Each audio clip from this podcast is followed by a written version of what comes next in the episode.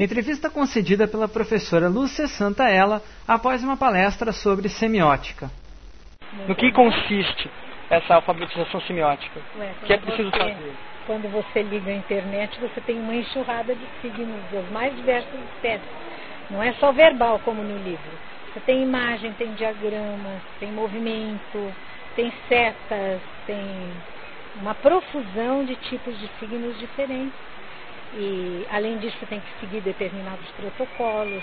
Então, os protocolos é o de menos, o de menos, porque você pode mecanizar. Mas você se orientar nessa floresta de signos exige uma alfabetização semiótica. E que tipo de conceito é preciso ensinar para que as pessoas manipulem essa, essa, esses signos? Essas pessoas, não adianta, você não começa a manipular signo do dia para a noite, as pessoas deveriam ter frequentado escolas e ter tido formação, né, que, lido jornais, porque eh, essas, essas formas de comunicação anteriores, elas são embutidas dentro da internet. A estrutura do jornal está embutida na internet, a imagem, a ilustração, o vídeo. Então, como é que você vai conectar todas essas linguagens? É muito complexo. É, só mais uma pergunta. Eu gostaria de saber, é, você falou que existe hoje uma fluência do, do inorgânico, né, que tem a ordem, é um cruzamento entre o inorgânico que está se ordenando e o ser humano que está tendendo ao caos. Mas essa confluência poderia influenciar cada um um lado, por exemplo, o inorgânico se tornar mais caótico e o orgânico se tornar mais ordenado. Não, eu acho que é um movimento aí, é, é um movimento natural.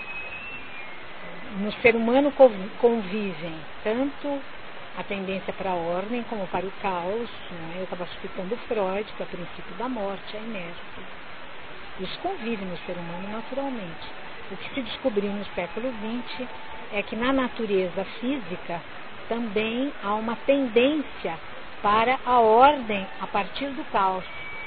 Então, é, algo que deveria ser privilégio do mundo biológico, que é a tendência para a ordem, aparece no mundo pré-biológico. Então, o computador do futuro ele não vai ser mais humanizado, de certa forma? Ele vai ficar cada vez mais parecido com o humano. Mais analógico? Não, não necessariamente, não. Mas o homem é analógico. É? O homem é analógico. É digital. O homem é digital? Estuda um pouquinho de biologia você vai ver que é digital. A aparência é analógica, mas a essência é digital. O código genético, ADN, são dígitos. Doido.